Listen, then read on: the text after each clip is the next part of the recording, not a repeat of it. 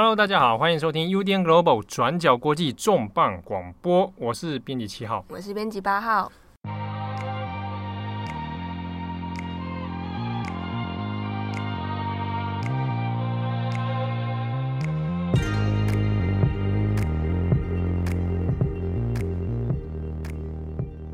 这个这一集呢是二零一九年的最后一集啊，听起来好像很 好像说再见了，不是？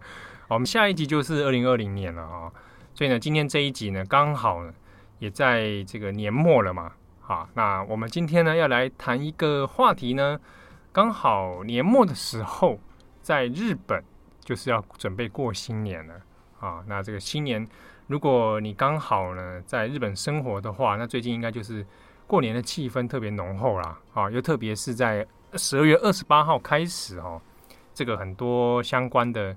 岁末的各种扫除啊，然后拜拜啊，哎，讲拜拜好像有点奇怪啊，就是在家中的一些宗教行为哈，讲拜拜好像是 好像台湾人，对对对，好，那已经开始大概陆续在在准备了哦。假设你如果到台湾的日本日系超商、超级市场看一下的话，大概也可以看到很多这种过年的礼品出现了。嗯，好，那今天要特别来谈一个日本的话题呢，是关于。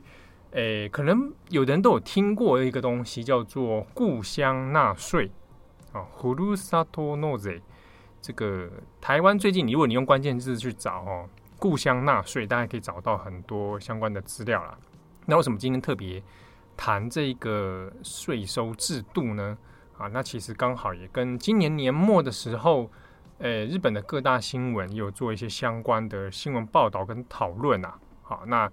刚好呢，这个纳税跟年末有一点点关联，那之中又涉及到一些日本人的诶礼品啊，礼品交换，还有礼品送礼这样的一个概念跟文化啊，所以我们今天特别来谈一下。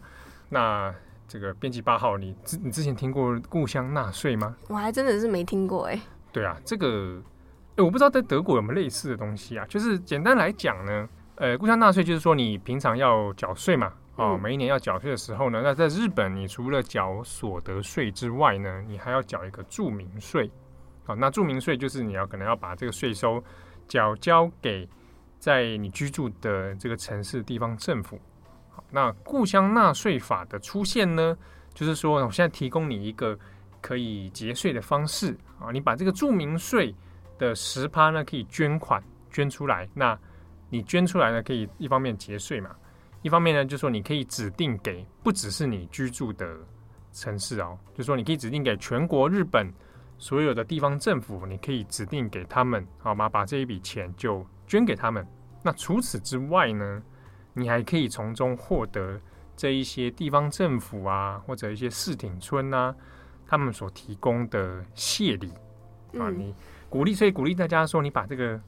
诶，这个住民税捐款给地方，那地方为了答谢你，就把这个礼物送给你啊。那它的利益呢，其实很简单啦，想要做平衡税收，就是大城市的税收总是比较多嘛。对，啊，你在东京工作，你可能异地过来到东京工作，那你缴了住民税，那当然这个对东京的税收比较高。那其他可能像所谓的呃竞争力没那么强的城市，哈，或者。就业机会较少的地方，它可能税收相对就会少很多。那为了平衡这一种像是城乡差距这种状况哈，所以鼓励说，哎，可以回馈给，比如说给回馈给你的家乡，嗯，所以它叫做ふるさと，就是故乡的意思。哦、比如说，哎，编辑八号可能是。 哪里人呢？想一下，静冈好了，小丸，我喜欢小丸子。小丸子静冈人啊？是吧？我印象中是。哦，是吗？假，我们就先姑且当他是。OK。那假设编辑八号静冈人，好，那现在毕业了，出去工作，去哪里工作？我来到东京打拼。哦，东京，对啊。那想说，想为自己的故乡静冈尽一份心力，嗯、所以就想决定用故乡纳税的方式回馈给静冈。那静冈刚好也有推应推出相应的一些おみやげ土产哦，嗯、地方的特产，拿来回馈给我们的这个老乡民啊，乡民编辑八号这样子，听起来蛮不错的嘛。嗯，这个制度呢，其实从二零零八年开始推出，到现在已经十一年了啊。早期的时候，其实呃推出之后，但是捐款金额 大概维持在一定的水准，但没有说非常多啊。一年下来，早期的二零零八年、二零零九年的时候，差不多捐款金额在八十亿到九十亿左右了。全国对日元。可是呢，大概到二零一一年之后，这个捐款的金额就开始直线的暴涨，好，开始突破百亿啊，甚至要到千亿。到现在呢，呃，一年试算都已经超过千亿了。嗯、那根据一些媒体的这个粗略的统计啊，这个市场我们讲市场有点怪啊，这个税收所创造出来的收益呢，可以直逼到五千亿日元。哇，真的是很多。对，那为什么会有这样成长呢？哦，我们可以分成几个方向来谈啊。一个是二零一一年的时候，大家知道发生了东日本大地震嘛？对。那所以在那个时候呢，除了一些各界的捐款之外，当时的故乡纳税就也有派上用场。嗯。啊，因为在故乡纳税的时候，它其实制度蛮好玩的，就是你除了比如说我指定给特定的城市之外呢，你还这个城市里面我还可以指定项目，比如说。呃，在当时东北地区好了，有仙台呀、啊、宫城县啊等等，它可能会有一个项目是针对赈灾地区、嗯、啊。那我我就把我的这个税收捐款捐给这个城市，然后用作特定项目的使用。好，所以就会有诶，呃，二零一一年之后，因为赈灾各种灾害的关系，大家把这个当成一个捐款的方式。那同时呢，自己还可以得到节税嘛。嗯，好，那。之后呢，其实还有一个有趣的现象是，刚刚前面讲到的这个礼品的问题。啊，大家想说，诶，通常觉得好像，诶，捐个款然后，获得礼品可能就是小小的纪念品之类的，什么原子笔啊，原子笔，对不对？就是大家有那种印象啦，你从政府手上得到的回馈品，就会觉得有点。诶，如果当面送你，你也是很不好意思的收下来，送 心意啦，送心意。对，我本人就收过一些那种政府送的那种纪念小物嘛。嗯、那时候去首尔的时候，哦，我也不好意思讲，那时候收到一些东西，我也不知道该怎么处理，你知道吗？想说原子笔就好几支，哎，我们就放在心里嘛，也不错啊。对，原子笔啊，还有铅笔啊，很实用啊。笔记本，还有奇怪的雕饰，橡皮擦，造型橡皮擦什么？说真的，还有实用功能啊。嗯，你有说过那种？比如说，上次比以首尔为例好了，我们不要一直讲首尔。哎，首尔那时候不是有推一个口号，就是 “I saw you” 嘛？对。那收到 “I saw you” 这个字体所制成的小模型，嗯，我不知道要放在哪里，我不知道拿干嘛。如果如果有听友想要的话，我改天可以送你年末小礼物。不知道哎，那个东西到底要拿来干嘛？就是可能喜欢喜欢所有的人吧。好了，这个题外话，所以有人会对这些政府得到的回馈品好像觉得有点落差，是不是？嗯，有有一个这种印象啊。对，可是呢，故乡纳税制度颠覆你的想象。怎么说？礼物很赞，是不是？礼物基本上可以用一个词来形容：豪华。豪华。啊，用台湾的语境来说，CP 值超高。比方说有哪些？比方说哈，如果我们去看啊，很有趣，就是呃，你要去做这个捐款的话呢。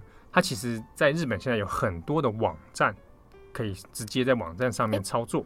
它不是一个统一的网站，是你要去个别网站去操作。它有好几个资源官方认可的网站。嗯，好，那你通过这网站上面就有很多很简便的线上操作啊。比如说，它上面有提供你，呃，你的税收试算，因为每个人的那个要缴的税额不同嘛，啊，啊，试算之后呢，那帮你算出你的最高额度有多少。那接下来就是选。你要分配这个额度，你要怎么捐啊？你可以一次捐给都同一个地方，或者你也可以捐好几个地方。哦，也可以拆开来，对不对？对，也可以拆开来，自由调配。嗯，好，那再来呢，就是很重要的地方，选择你想要的礼物。好，这个部分就有点奇妙了。嗯，因为在那个网站上，你在不同的类型网站哈，你操作的时候呢，它都可以有一些很直觉的方式嘛。比如说，依照你想要的礼物类型，比如说食物。嗯，那食物点开来，这个里面就有很多分类啊，比如说肉啊、牛肉啊、猪肉啊、鸡肉啊、鱼啊、啊野菜、啊水果，怎么听起来都是一些很生鲜的食品啊？在地特产，对不对？哦、那也是很有趣的是，这几年下来推广下来哦，他们都会做一些统计嘛，最热门的商品会是些什么？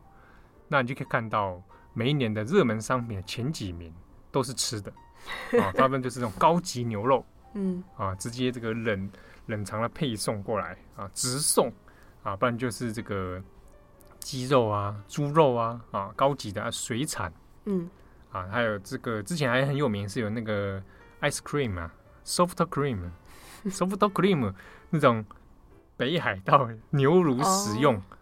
哇，好吃的，啊，大部分都是吃的最受欢迎。它很有趣的是说，你捐款这个之外呢，就是它要有一个扣除额啦，哦，就是你你的捐款里面实际的扣除额，那剩下的部分捐出去嘛，嗯，它是扣除额是两千日元，所以在概念上，它其实就很像是我花两千日元，我除了节税之外，我花两千日元还可以获得一个 CP 值很高的礼物回来。好，那这个状态之下，也就演变成，哎、欸，有一些。地方政府，它刚好有地方特产啊，比如说那种哇超赞的水果或者超赞的肉品，那我就用这个方式来吸引大家，吸引你说你来捐款给我们，嗯，那我们就回馈你这个礼物，啊，所以长此以往下来呢，这个就变成一个很有趣的，呃，捐款这个故乡纳税是其次，主要目的在于购买。这些地来自于各地方的豪华礼品，就等于有点本末倒置哦。但我们这样讲也是对啦，因为对于有一些人而言，他会觉得说啊，这个好像生态有点本末倒置，嗯，啊，好像一开始的利益是希望大家能够平衡税收嘛，那既有这个税收让地方获得发展，啊，让财政比较困难的地方也有机会可以补充财源，啊，可是长此以往就变成哎，大家好像更在意的是礼物的 CP 值。多高哈，或者在意这个我可以买到什么样的东西？那至于我要捐款给哪里是，就不是考虑那么重要。重要的是那个地方有提供什么样的东西。所以当然也有一些呃地方政府对这个事情是抱持一些疑虑啦，就说大家好像更在意、更想要的是买什么东西。所以呃，这个很有趣的体验是说，假设你去上那个网站。啊，然后你开始逛那个礼品，然后最后他就现场可以，你不用等到那个每一年要结算纳税纳税的时候才能做这件事情。你其实随时随地，right now 你就可以做了。突然间呃灵机一动啊，我想来买个东西，我就上这个故乡税纳税的这个网站，然后开始进行购买。这个过程，然后还认为放入购物车，还 放入购物车，就说你要不要吃个东西，你就选择嘛。Oh. 那怎么分配嘛？最后按结算嘛，线上付款。嗯，这个流程怎么听都很像网拍吧？对啊，网购嘛。嗯，而且还可以选那个你配货送货日期啊，送货地点，送货地点啊，宅配啊，对啊。哦，那有人还考虑说，想半天，哎，这个如果是生鲜食品的话，啊，最近可能如果不在家，那比较麻烦，哦，那可能还是买别的东西比较好。所以整体过程，大家觉得，哎，怎么越弄越像在网购啊？当然这个。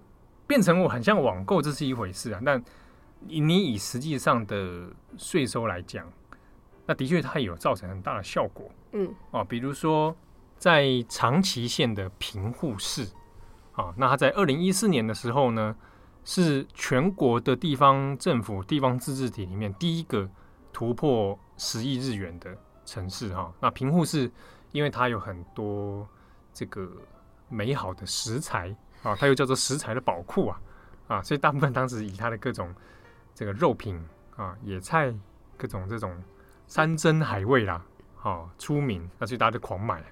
那另外呢，就是在大阪的这个全佐也是哈，二零一七年的时候呢，也是第一个，二零一七年的时候突破一百亿日元啊，那当时就是大部分也是靠食材啊，啊，其实是蛮有趣的，就是呃。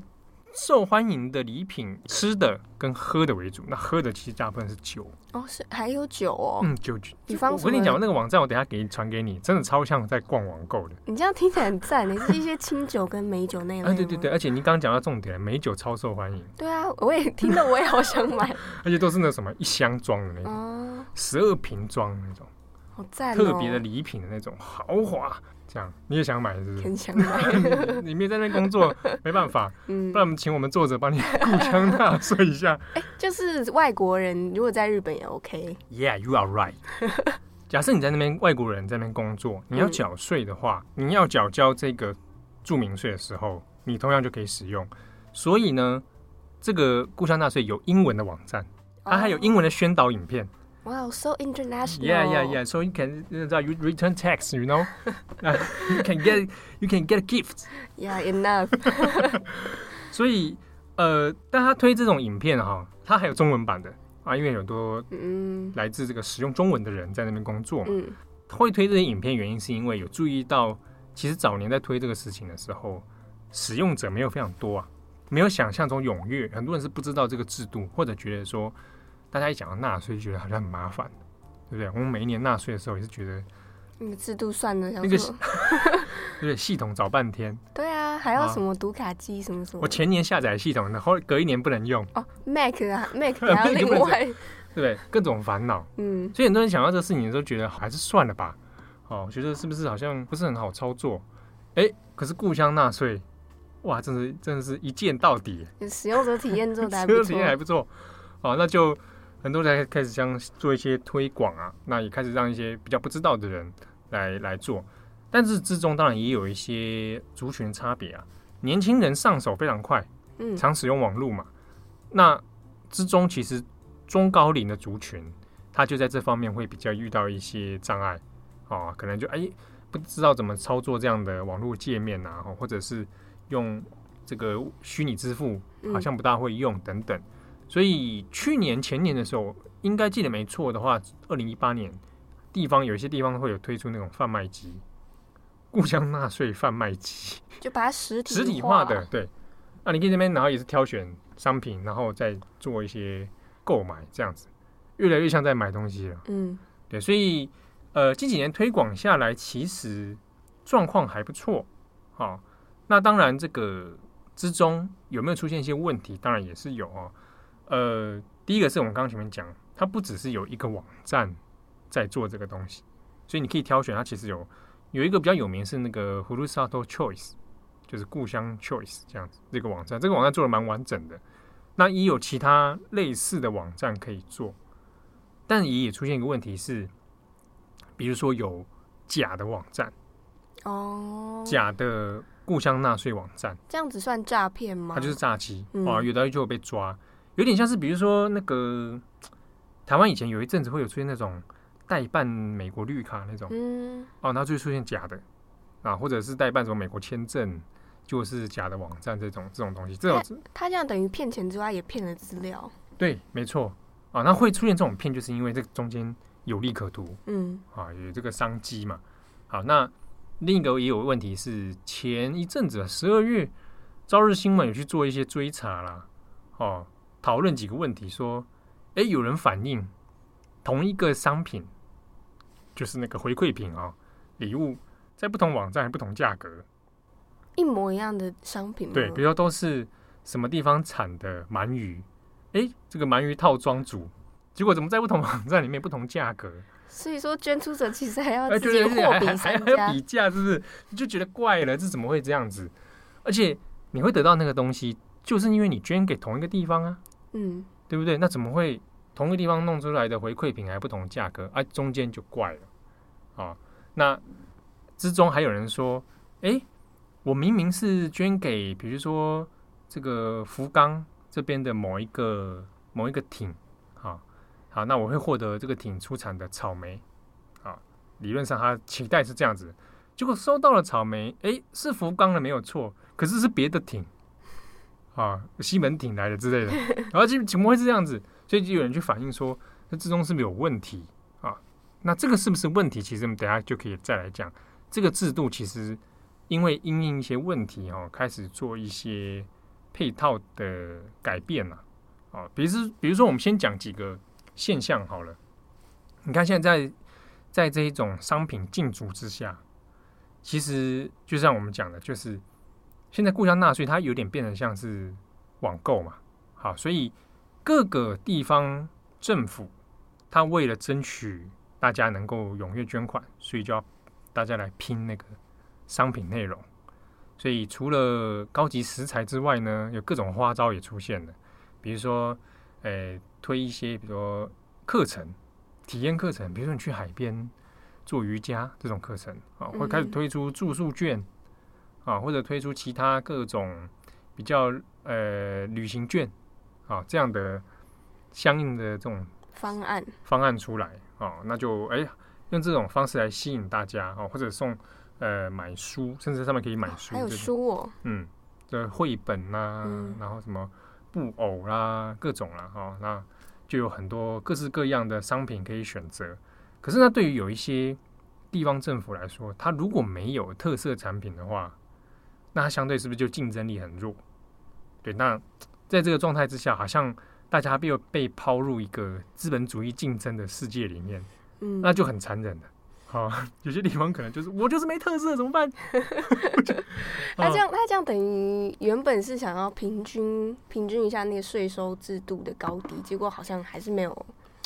有点违背这个本意哦。对，当然就是说有一些市町村落，它是依靠呃一些，比如说捕鱼啊或者畜牧业，那它可能本来本身就是税收的确比较少，但是有靠这一个而成长的，这个是存在的。嗯，啊，这个是会，当然是地方政府是很肯定。可是当然对他们这些政府而言，他如果拿到这些钱的，他一定下一年我还要嘛，所以就要一直维持在某一种热度上。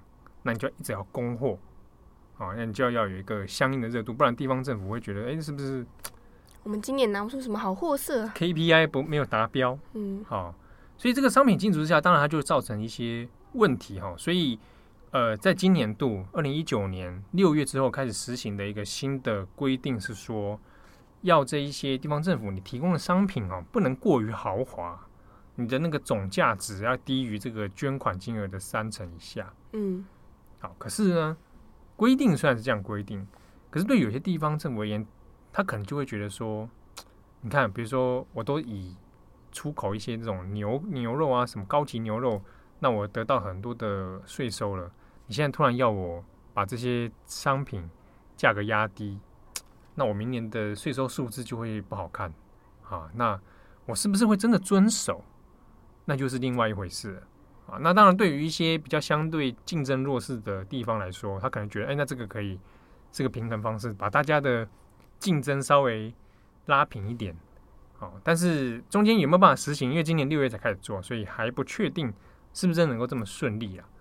那另一个调整是我们刚前面讲的，有人从静冈弄到草莓，好，送来草莓，结果明明是 A 冈吗？啊，福冈啊，福冈啊。啊，那结果我本来以为是 A 地产的，结果给我是 B 地产的。啊，那这个之中其实是跟这次规则调整也有关系啊。呃，为了平衡大家的地方特产问题，比如说你有产这个我没有，可是我们都在同一个县里面，那怎么办？那就说那改成，诶、欸，这些有些商品哦，如果你是同一个县的话，都算共通商品。啊，所以你只要都是福冈县。啊，那你得到的东西就会可能是各，比如都是草莓好了，那就可能从各个其他的市町村落过来，嗯，好，用这个方式来平衡掉大家的那个那个商品的竞争感觉了。好，那再来一个问题，就是其实很明显，呃，既然大家会捐款，哦，本来你要捐给你居住的地方政府的，那你现在捐到其他地方，好，有的地方政府在税收上面得到了成长。那当然也有些地方因此而失去了这些税收，所以一来一往之间，啊，有的人就地方政府的那个税收数字上面哇暴涨了，可是有的可能应该要获得相应数字的呢，哎，变成亏损的状态。好，那受害最深的其中几个呢，一个猜猜看在哪里？啊，不用猜，就在东京啊，啊，东京因为对不对？这个很多人在东京工作嘛，对。啊，那就去买北海道的牛啊，牛肉啊。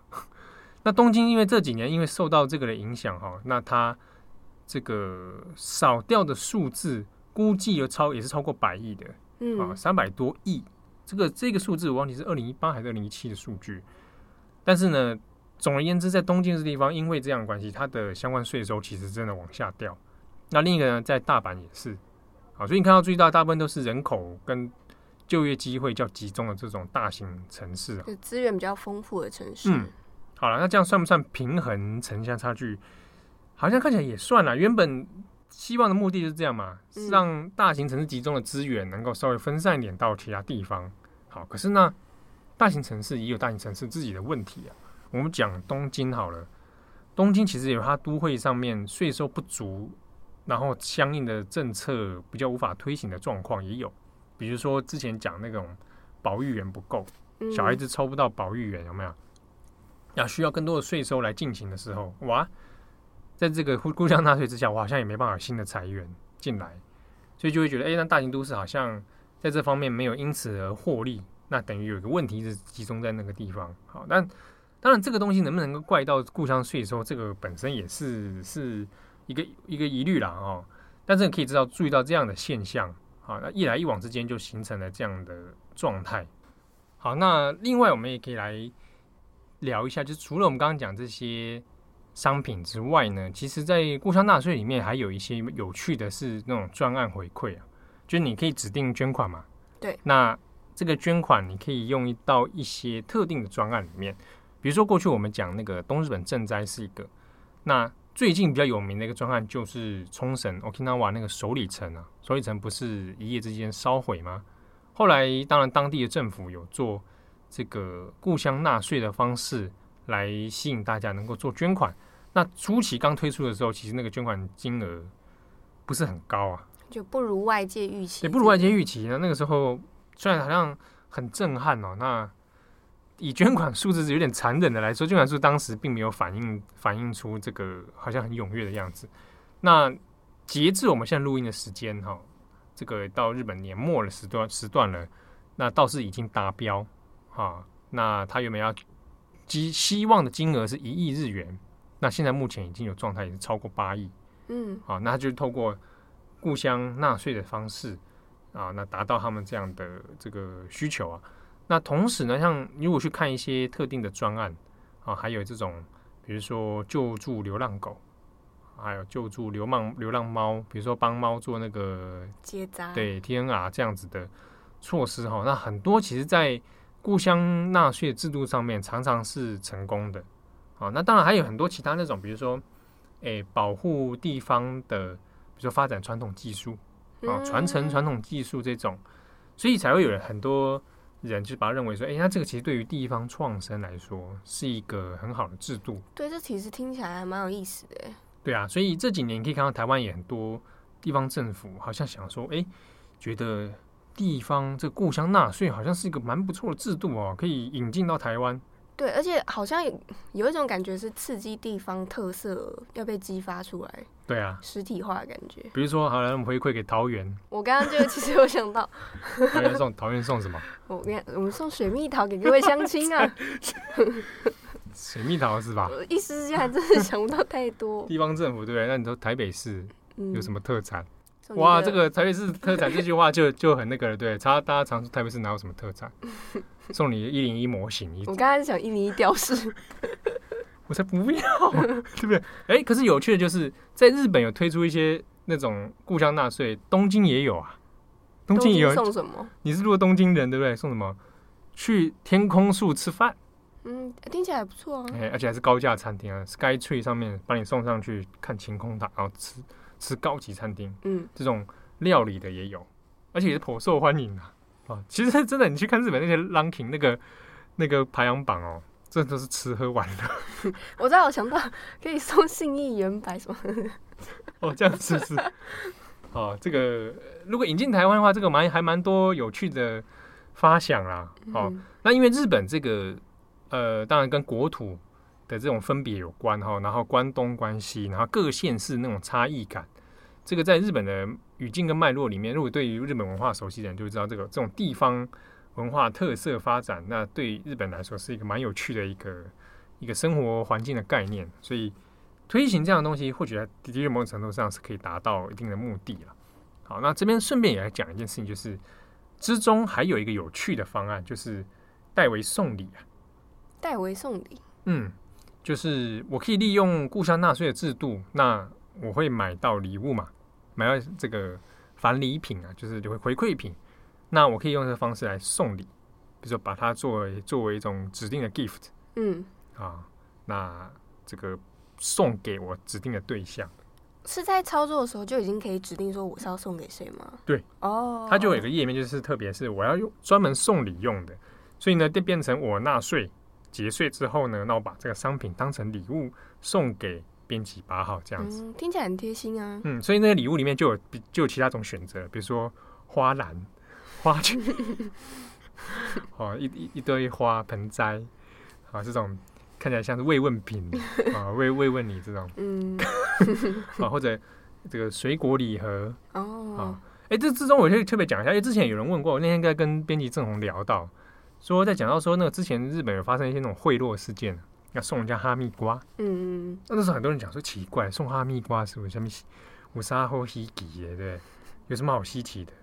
哦，但是因为有的哈密瓜在日本是高价水果，不会是什么方形哈密瓜？不知道，不是那方形哈密瓜是不是台湾人做的？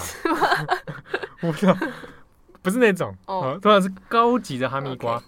哇，那不离贵哦。嗯，送起来真的吓吓叫哈。你不然你不信的话，你到那个日系超商走一趟看看。哎、欸，你说这当贿赂的用品是吗？对，啊，就被人家抓到，就有这种事情啊。你在故乡纳税上面也有找到这种类似的高级水果，嗯，台湾 banana，没有啦，没有，不是台湾 banana。但呃，你如果你要去找高级水果，的确搞到 台湾，真的吗？嗯，可是这样符合当地吗？所以在故乡纳税之处是没有台湾 banana 的哦。好，刚刚只是开玩笑。我说你去超市在地的嗯找的话，好，那是有这种高价水果啊，可以拿来送人。好了，那有趣的事情就来了。我如果利用故乡制度买了东西送给编辑八号，你感觉怎么样？其实我是还好，反正我拿到东西，我好像是很 care。对。可是有的人哈，高勒手，嗯。这个在意这个小细节、礼节比较多，他会觉得，哇，这个是不是有一点哈、啊，好像随便，有点没诚意。嗯，你只是为了节税，然后再顺便送，顺便送我的，对不对？呃，有人这样说，当然它不是一个普遍现象了哈。那所以在一些讨论、网络的一些社群讨论上，有人有人会问，诶，如果我用故乡纳税买了礼物，然后送给长官，会不会不大礼貌？会不会有点冒犯人啊？所以就会出现这样各种讨论。所以这边就来聊一下送礼这件事情啊，它就有很多的咩咩嘎嘎。尤其是现在这个年年末的时候，是日本叫做岁暮啊。嗯，岁就是几岁的岁，暮就是暮光之城的暮。啊，岁暮。那在这个时节，就是一个送礼的季节啦。哦，那在另一个季节是中元节。嗯。哦哦，去给玉中原，那大家想说，哇，中元节送礼物啊，听起来还蛮蛮诡异啊。你你知道台湾人中元节送礼物是送什么东西？啊，送你仙贝，送你个平安符？不是啊，不是。在日本的状况里面，中元过中元节的时候，它的那个刚好在夏季，然后当然关东关西会有点落差，可能一个七月中七月底哈，但都跟这个夏季。要差不多要结束的时候，那有一点这种送礼的感觉哈，那跟这个台湾这个鬼月的状态是不大一样的，所以有的人不晓，刚开始还不晓得去到日本啊，诶、欸，中元节送礼物，这个吓一跳啊，那这个在日本是很正常的。那以前日治时期的台湾也是会送，嗯，啊，日治时期的时候台湾有做这种中元送礼啊，啊，那日治日治时代的时候那时候还有邮购的方式啊。就是在台湾，然后皇民嘛，啊，邮购日本内地的礼物，然后到台湾来啊，这是题外话。好，那呃，在日本这两两个时节，当然就会有一些送礼。好，哎，送礼有就有一些美眉嘎嘎，有时候有人大家都觉得说日本人好像很在意细节，嗯，好，印象中是印象中是这样。那会不会送礼有一些禁忌之类的？哈，那当然这个。是也会有一些跟台湾人有时候送亲送礼会有一些禁忌嘛，比如说大家最常讲那个不能送钟嘛，对，说就就是刚好就是同音，就是帮人家送钟。在台湾或者是我发现中文使用中文世界的人，通常那些禁忌都是跟谐音有关。哦，其实日本也有类似的状况，嗯，哦，比如说他住院的人不能送盆栽，嗯、哦，那是跟谐音有关系，就是他念诶。念起来会跟某些不好的、比较不祥的事情有关，嗯，所以，呃，因为谐音或者同音字的礼物这种东西，当然也会有一些若干的禁忌啊。那比如说，还有一种是，比如说人家搬新家，日本人搬新家，那你要送他礼物的时候，不可以送他打火机，为什么？刚才挥袖出哎。哦。还会有这哎日就有点不太礼貌这样子。虽然说我也不晓得为什么会有人送打火机啦。对啊，一般人会想送打火机。可能送个高级那种那种点油的那种。哦哦。大型耐打有没有？嗯。那可是它有趣的是说，虽然有很多也有这种送礼的禁忌，比如说鞋子不能送。就日本跟台湾一样，都不能送鞋。对，但我不太清楚台湾是不能送鞋的情境是什么。因为鞋子是邪啊，邪恶的邪，你送了坏运给别人。哦，真的还这样啊？意思是这样。我以为是说祝别人早点走，哎。可能有类似，可以走的比较快这样子。但是一般是谐音啦，因为鞋。然后如果说假设我今天送编辑桥一双鞋，嗯，你如果说我要消灾解厄的话，你可以给我一块钱。哦，我还要这样子破除破解，对，就是象征性的，不是完全送。哦，我我也支付这样子。对。哦。是台湾的。哎我，哎我老实说，我是第一次听到。真的，但因为我之前我跟朋友都我们都有互送鞋子过，然后就开始怎样衰？也没有啊，因为我们也就是有。进行一块钱的这个 消灾解厄仪式，不是那互送的话，那就无所谓了吧？嗯，像交换礼物哦，不太交换，反正就是什么生日礼物。那这样子的话，那圣诞节交换礼物，万一送到鞋子，我弄一双 Jordan 鞋，然后结果 Jordan 鞋也是很贵，我觉得用一块钱就可以打发，何乐而不为？哦，在日本那些送鞋会觉得说把人家踩在脚底下哦，他有这种这种意向。可是呢，说真的，就是去问一些日本人啊。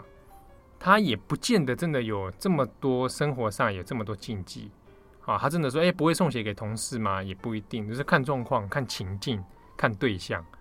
啊，那当然，不过在日本里面，如果是在公司里面上班，他的确就要很多在意那一种社群的关系，尤其在碰到中元节跟年末的时候，哇，你怎么送礼？这个就是很多种美感。哎，所以说在日本，你刚刚说的两个大节日，他们。公司内都会有送礼这个习惯吗？或者是一般来说，一般来说啦，一般那种会社公司那种上班，我们我们看到的这种上班族常常会有。嗯，因为以德国来说，如果是公司行号，嗯，其实送礼是稍微有一点点尴尬的事。这个在在美国也一样的状况，比如说送礼会觉得，哎，你想干嘛？对，你是不是想贿赂我？对，或是我以后是不是难讲话了？因为你送我礼物。对啊。啊，这个这个有东西差异，因为以前在美国时候也有碰过这种，嗯、你送个礼物，对方也觉得奇怪，你干嘛？对他们反而其实不太会开心，对，会觉得说你另有所图啊。可是，在日本或在某些状态的情境下，会觉得哎，这个是一种心意，嗯，感谢你的照顾，嗯，哦，那我回馈一点东西给你，那还要拿捏那个价钱，哎，不能太贵，哎，又不能太失礼，啊，所以难哦，所以大家都知道这个，厂商也知道你很难，所以厂商都帮你传本本。对，有各种礼品的那种，就是职场专用的，嗯、啊，那种点心、和果子啊，啊，它就很好送啊。那还有这种我自己亲身经验过的，呃，日本人搬新家的时候会送左邻右舍跟邻居啊，当然也不全送啊，通常会送，比如说正你正门对面的三户，然后左边、右边啊，后面的有的好像也好像也会送。那因为我以前的邻居刚好新搬来是日本家庭。那我就有收过他们礼物，就来按电铃，然后就哎，他们是新搬来的，这样这样，那就送了我毛巾，白色的毛巾，这样、嗯、，OK，我就收下来。那大部分这个有时候你看日剧或看那个动画，也会有这种画面啊，就是送给邻居一些小礼物啊、嗯，毛大部分是毛巾，哎呀，有趣了，有的台湾人是不能接受送白毛巾的。尤其是比较长辈那一代，会觉得说那个东西好像是参加葬礼完之后送的哦。嗯、啊，刚好又是白色，白色的，对，听起来哇，这个怪怪的，对不对？就像那个人家结婚不是包红包嘛，日本要包白色的，嗯、你讲说哇，白色的哇，怪怪的，这个就这个是文化差异啊。好，那那是说到白毛巾，啊，很有趣的是，我后来也有看到日本人在台湾生活的，他就很 shock，他说原来不能送台湾人毛巾。好，可是你大家自己想想看，如果现在我送给编辑八号毛巾，他会觉得很怎么样吗？对，也还好啦。其实对，这里最重要这个东西，还是看他那个文化、那个那个脉络背景、情境是什么。嗯、我送的对象是什么？但我也不可能随便找个长辈跟他送他一个白毛巾，好像也这个怪怪。会送他一个钟，对不对？不大会嘛，就是说看情境。可是有的长辈你送他一个钟可不可以？应该是不行，是吗？可不，有的长辈很喜欢装、啊。哦，对啊，有些长辈他可能完全不 care，看对象，对不对？或者长辈在在美国生活，有没有？对啊，都哎哎，don't care 嘛，对不对？好，所以之中当然也会有一些情境上面的不同啊。那有趣的是，我曾经听过大阪人跟我 complain，你知道吗？他 complain 京都人，他说：“哇，京都人，给他多的 Q 多郎那种，这怎么样？就是各种没没嘎嘎，就说京都人在这方面真的是送礼的礼节真的太细太复杂，礼仪之邦啊。对啊，大阪人受不了，觉得说哇，你们这些人妈给鬼给拐啊那，他没有，他不是跟我讲台语，他说，比如说京都人会送你礼品，对不对？你赶快要送回礼啊。他们会介意是不是？嗯，因为有来有往，嗯，哦，你送东西就要回礼，那回礼中你要怎么讲究？通常会送和果子啦，哦，然后羊羹呢，这种哦，羊羹很适合送哎，羊羹真的很适合，所以你去看那个日本那个车站礼品店，那么 到处都羊羹，有没有？啊，到处和果子，啊，有的会帮你绑绑好嘛，会用那个那个那个印啊，帮你弄好，这样，这个很很明显是欧米亚给，嗯，送人家这个东西，然后土产这样。所以中间当然会有一些有趣的这种小细节啦。好，所以我们讲这么多，这个好像礼节很多哈。大家毕竟这个也算是民俗常民生活的一部分了哈。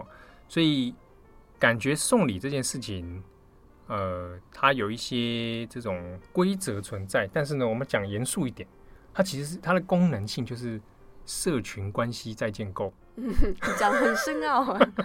对啊，就是我为了调整我的社群关系嘛，比如说职场，好，那我可以通过送礼的方式去去再建构一个社群关系，就是巩固。对，哦，如果我搬到一个新的地方，嗯，对不对？那这个社群里面，我要怎么样跟大家在社群里面共同生活？好，那有一些挨萨子嘛，打招呼的方式，啊，尤其在日本这种。这种很怕被村八分，你知道吗？嗯、被社群排挤，哇，那很恐怖了。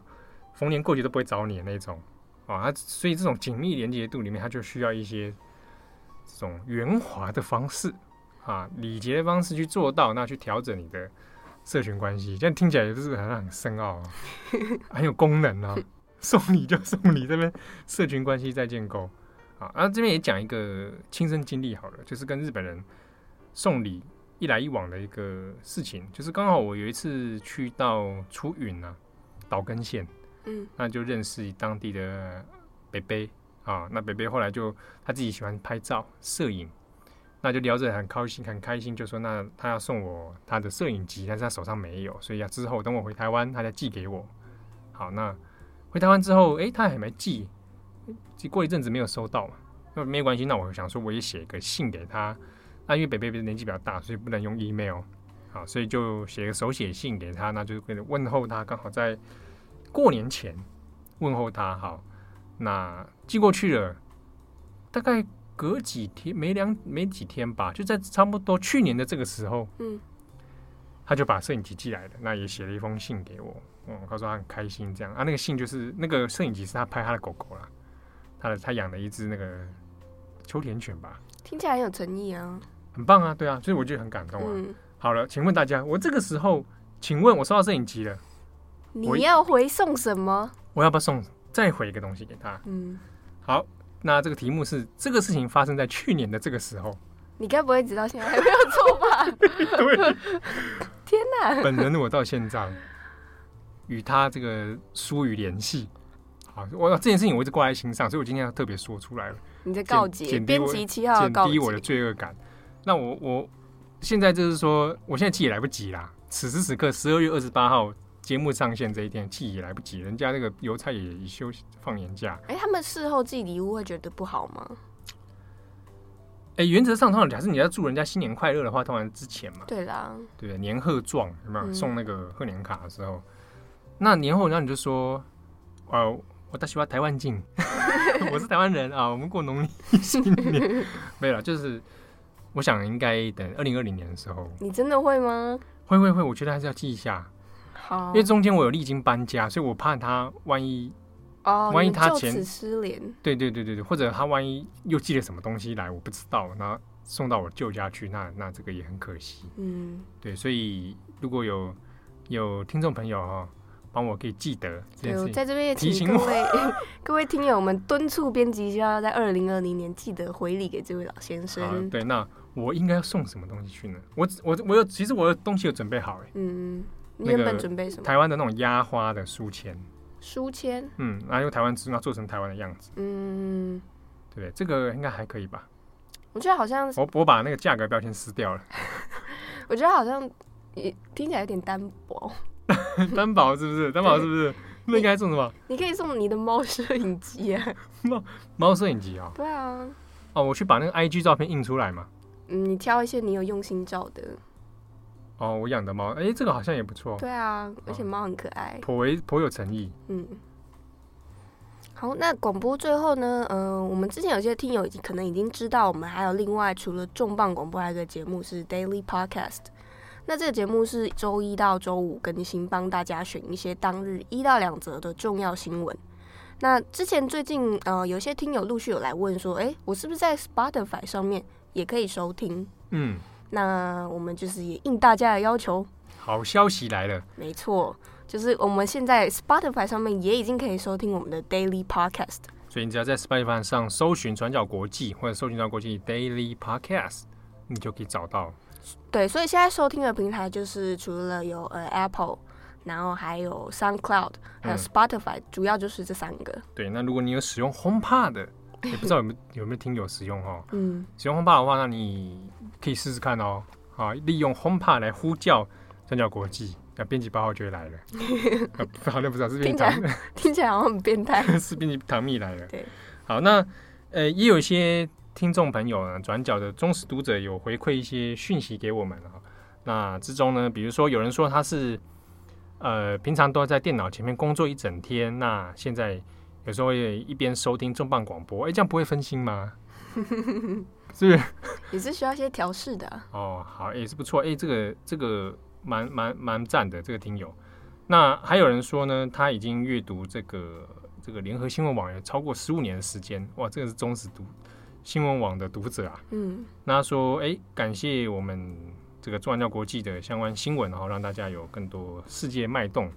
好，那这个也谢谢大家，你欢迎大家哈，可以在这个 Podcast 上面的给我们一些评价跟评分，那可以来留言呐。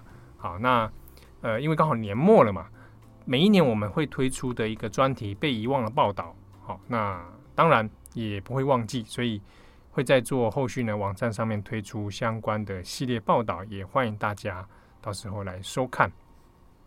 哎，那这边也讲一下，有一个署名是 Joy 的听友，他有透过脸书的粉丝页私讯给我们，那留了哇很长的他的收听感想哦，但我就不一一朗读了啦。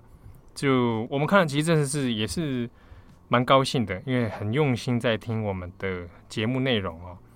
那他有说到说说什么？看一下，他说编辑七号幽默感增添节目有趣，可是点到为止的 干话 讲这个节目不沦为搞笑的。你不要拿这个来呛我，这很值得讲哎，是吗？对啊，呃，我我是觉得还好，但。就是很感谢他很用心在听我们的节目，嗯，好，那他有提到说有些建议啊，比如说有些题材呢，希望能够有一些延续性，好，比如有点像追踪报道，好，那这个部分我们可以讨论看看，也许之后看是在重磅广播有一些新的单元追踪，或者在 Daily Podcast，啊，Daily Podcast 因为时间性比较比较多，所以也许可以在 Daily Podcast 里面做一些后续追踪，哈，那我这个可以可以考量看看。那如果是以文字内容的话，它这个追踪报道其实就有点像我们刚才提到那个被遗忘的报道系列。对对对，那我们会挑选啊，因为不是每一个新闻都会做被遗忘报道后续追踪，有些我们通常还是会挑一些，呃，它可以讨论的深度够深，哦，那有更多层面可以去讲的部分，那我们就会再选做成被遗忘的报道啊，那也请大家这个期待。好，那感谢大家的收听，我是编辑七号，我是八号，我们下次见，拜拜，拜拜。